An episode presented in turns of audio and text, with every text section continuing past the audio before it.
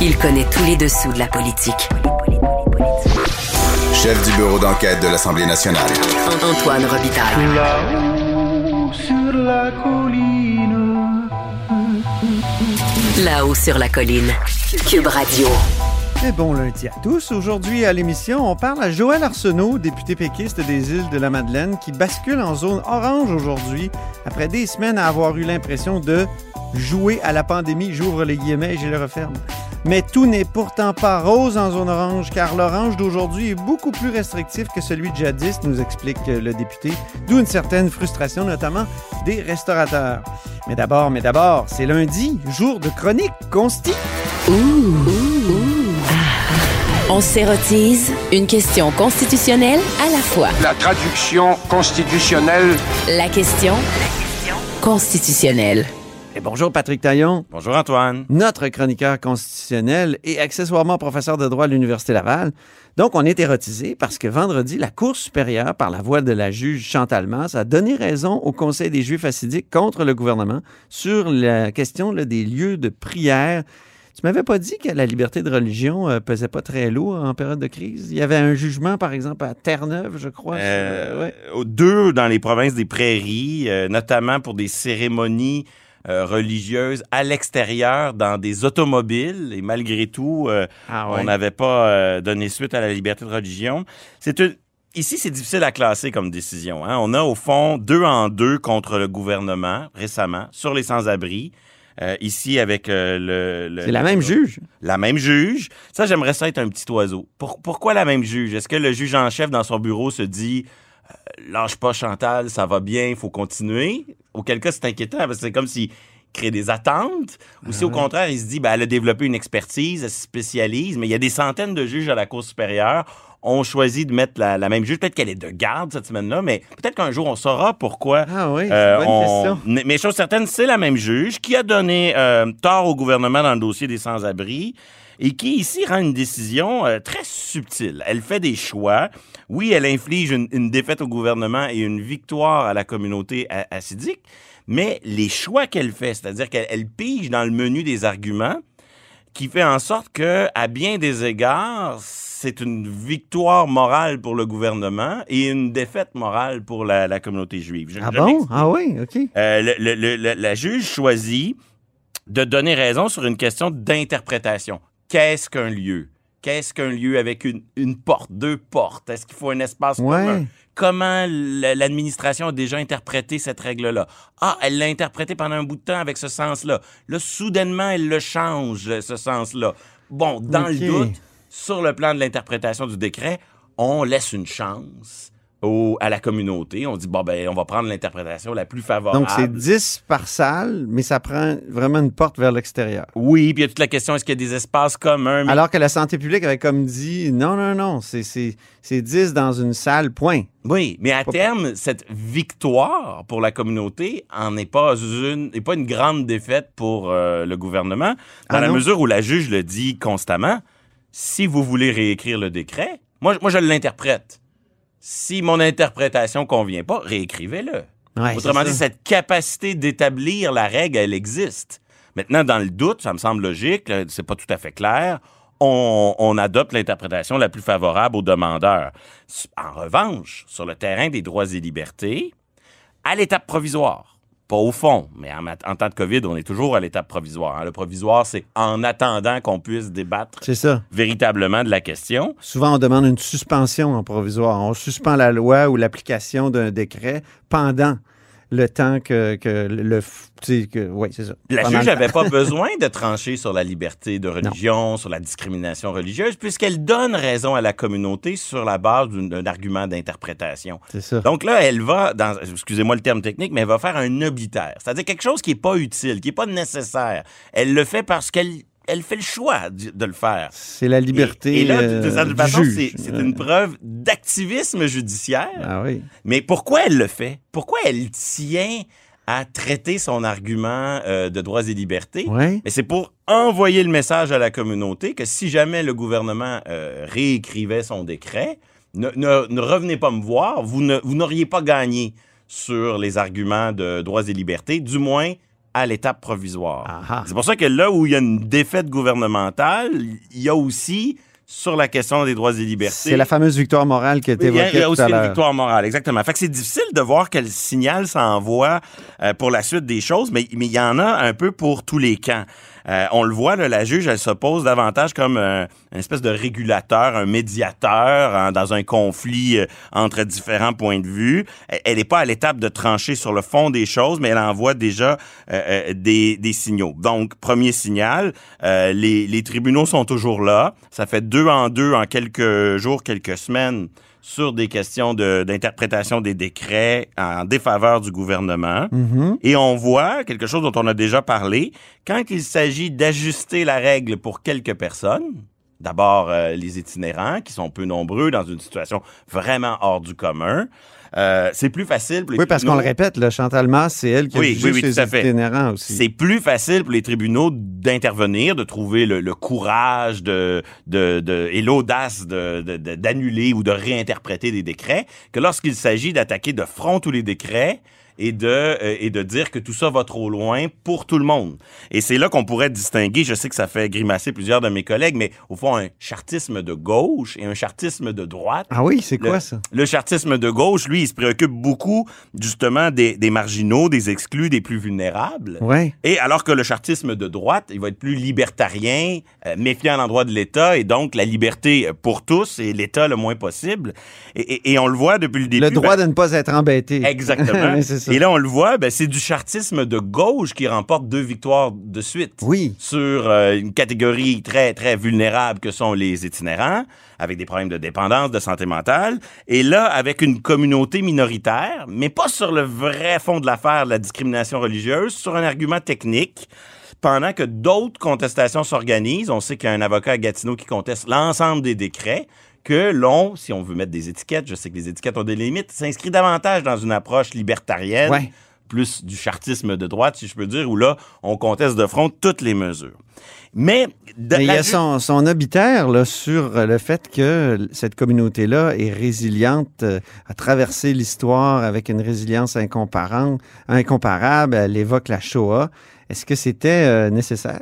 elle fait beaucoup de poésie, la juge, dans cette décision. hein? Donc, il y, a cette par- il y a ce passage au paragraphe 2, si je me souviens, très empathique pour dire à la communauté, vous avez traversé le pire, on, on vous comprend, on comprend que ça impose des, euh, une communauté tissée serrée, etc. C'est pour montrer que le juge a entendu le, le point de vue de la communauté. A entendu Et- et- les gens crier nazi Exactement. quand ils se sont fait arrêter par la police? Exact- exactement. Elle démontre beaucoup d'empathie à l'endroit de ça. Elle fait aussi la morale à la communauté et au gouvernement. Elle dit à un moment donné, euh, euh, vers la fin, euh, vous auriez intérêt à, à être conscient que chacune des positions respectives comporte des faiblesses. Euh, vous auriez intérêt à, à faire table rase du passé repartir à zéro autour de la table interreligieuse de concertation. Est en train de dire, au fond, vous devriez vous en sortir autrement que, que par des, des, des recours judiciaires.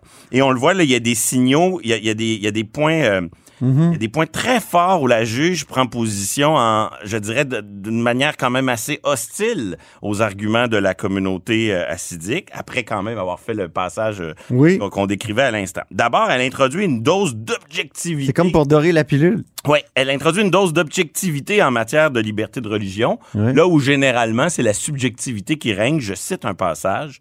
Elle dit Dans notre société de droit, le respect des obligations religieuses est toujours un choix. Oh. Et même s'il peut être subjectivement vu comme une obligation absolue, pour des raisons que l'histoire devrait permettre à tous de comprendre, d'autres obligations peuvent entrer en jeu et forcer. Donc, forcer un, un sacrifice important. À la fin de son jugement, elle dit, et là, je pense même qu'elle dépasse un peu les bornes, elle, elle commence à se mêler de théologie. Elle dit, les croyants peuvent choisir, ils ont cette liberté de faire du respect de ces règles, les règles sanitaires, une prière adressée à leur Dieu. Ouh. Là, elle est en train de quitter le terrain du droit là, pour commencer à, à dire voici ce qu'est. Voici, voici comment. C'est plus de l'activiste judiciaire, c'est de l'activiste théologique. Oui, elle est en train d'expliquer comment vous pourriez exploiter votre foi Oui. dans un sens qui pourrait être en harmonie avec Ah, mais les, ça, les drôle. sanitaires. Ben, Ça, Mais quand même, être une juge, elle devrait, euh, elle devrait se retenir. Bon, OK. Pour les prochaines contestations, il y a d'autres indications aussi. Hein. Euh, on plaidait l'argument, il n'y a pas de preuve d'éclosion dans mon secteur. Hein, ça, c'est l'argument classique. Mettons, les restaurateurs Ouais. vont dire, ben, ah, on n'a pas de preuve que dans les restaurants, ça marche mal. Ça. Alors, on disait, dans les lieux de culte, où est la preuve? Et là, là-dessus, elle rejette, rejette l'argument.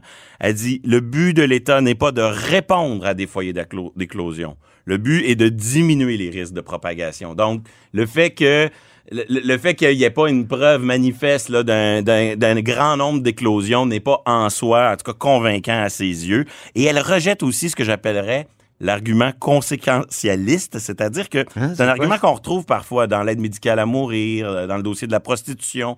C'est-à-dire que le demandeur en matière de droits et libertés arrive en disant si l'État ne, change pas sa règle, il me condamne à violer la loi. Ah, Et la- les conséquences de la violation de la loi vont être pires que s'il avait adapté sa règle. Et donc, au paragraphe 172, elle dit Il est troublant que les demandeurs, donc la communauté assidique, allèguent comme étant un préjudice irréparable la possibilité qu'ils se réunissent, c'est moi qui parle, dans, euh, choisissent de ne pas respecter les mesures sanitaires, et là c'est la juge, et de les violer en s'adonnant à la prière collective dans des lieux privés. Ah oui. Autrement dit, l'argument qui veut que si vous nous permettez pas de prier dans, dans les lieux prévus, on va le faire clandestinement. Ça, elle rejette ça, vraiment. elle, elle rejette cet argument-là. Donc, il y a vraiment à boire et à manger pour le gouvernement. Vraiment. On dirait qu'elle veut, elle veut faire expier son péché de, de, de les sanctionner d'une certaine façon, de mettre des limites à ces, à ces droits-là en, en mettant des obitaires puis en, don- en leur donnant raison sur la question de l'incertitude quant à la règle. Elle est Euh, plus dans la et- médiation Ouais. dans le- l'exercice de trancher. fascinant. Et elle donne un sérieux avertissement au gouvernement. Elle reprend Ah. constamment la métaphore de l'avion qui se construit en cours de vol. Oui, oui, oui. Et elle dit, à mesure que l'avion se construit et plus le temps passe, des contraintes s'ajoutent et l'obligation de faire preuve de cohérence s'accroît, ce qui confirme ma théorie suivant laquelle plus le temps va passer, plus les juges vont se sentir à l'aise de, Oui. de, de venir rétrospectivement dire, ben là, il y a des limites. Et donc, euh, au- à la question de savoir, est-ce le signe avant-coureur d'une multiplication de jugements de ce type? Il est bien possible que oui, il y a à boire et à manger dans cette décision. Mm-hmm. Fascinante à lire, divertissante par moment. C'est ce que je vais faire euh, tout de suite après l'émission, ça c'est certain. Maintenant, dossier gouverneur général, donc on change de sujet. Tu avais prévu une nomination rapide à Ottawa après le scandale et la démission de Julie Payette. Donc ça prend un remplaçant. Actuellement, c'est le juge en chef de la Cour suprême là, qui est là. Mais il n'y a toujours rien à l'horizon. Oui, je commence à avoir tort. euh, Ma boule de cristal semble briser. Je, je, je, je cro- je croyais que la nomination allait être très rapide parce que euh, le, le mélange des genres, la confusion des pouvoirs, de voir un juge en chef être chef de l'État en Ben même temps, ça, ça, ça, ça correspond pas à nos standards d'indépendance judiciaire. Que le, le juge soit celui qui va peut-être signer un décret pour nommer un collègue, pour, euh, pour euh, sanctionner une loi qui, qui, va, qui va éventuellement être contestée, ça pose des problèmes par rapport à notre vision de l'indépendance judiciaire. au Parenthèse, Québec, Patrick, au est-ce que ça pourrait être contesté, ça? Ben oui, mais c'est le genre En de utilisant la jurisprudence? Oui, oui. Euh, Ben, la jurisprudence sur l'indépendance judiciaire, là, le, le salaire des juges, Bien tout sûr. ça. Ça tout pourrait... se conteste, mais c'est le genre de situation limite où la tentation est forte pour le, le juge qui est saisi d'un tel litige de boucher le trou comme il peut. Ouais. Autrement dit, il y, y a un trou dans le mur. Il serait juge et parti en plus? Ben, d'une ça certaine façon. Ultimement, si le juge Wagner siège, mais il y a toujours moyen pour un juge en chef de, De se récuser. De, de dire, moi, faites un banc à 7, j'ai pas besoin d'être neuf. OK. Mais oui, ça met le système dans ses derniers retranchements. Mon inquiétude, Oui. c'est que s'ils prennent du temps à Ottawa pour décider, c'est pas juste parce qu'ils cherchent le bon candidat. C'est peut-être aussi parce que, en toute bonne foi, ils veulent être sûrs que le processus d'évaluation, le processus d'évaluation des candidatures, de vérification, soit nettement amélioré sur le modèle de ce qu'on connaît sous le gouvernement Trudeau dans- au Sénat et pour la nomination des comité. juges. Ah! Et donc, quand on va avoir fini de réformer ce processus administratif, informel de sélection, qu'est-ce qu'on va faire?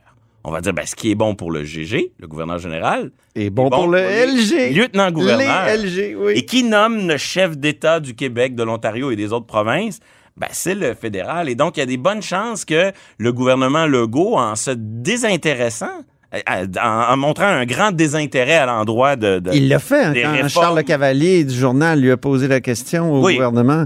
Il a dit ah on a c'est pas notre priorité tout ça même si dans la plateforme euh, le nouveau projet nationaliste pour le Québec de, de 2015 c'était clair que la CAC voulait abolir le, lieu- le lieutenant-gouverneur. Et là, au fond, le discours du gouvernement à Québec, c'est de dire ces questions-là sont trop compliquées puis c'est pas prioritaire. Mon inquiétude, c'est qu'à force de dire ça, Ottawa va pondre un nouveau processus de sélection des LG et on va avoir raté le bateau, on va avoir raté l'opportunité de mettre de la pression pour avoir un plus grand mot à dire dans le processus de Je sélection. dirais même une, une, une, une occasion d'autonomisme. Bien sûr. D'accroître l'autonomie du Québec. Et c'est pas comme si c'était du délire. Là. À la suite de la démission du juge Gascon, euh, le gouvernement Legault a été proactif pour exiger un rôle accru dans la sélection des juges. Il s'agit de faire la même chose pour la sélection du LG. Pour le moment, il montre euh, qu'un désintérêt puis une indifférence à l'endroit du dossier. J'ai bien peur que ça les rattrape éventuellement.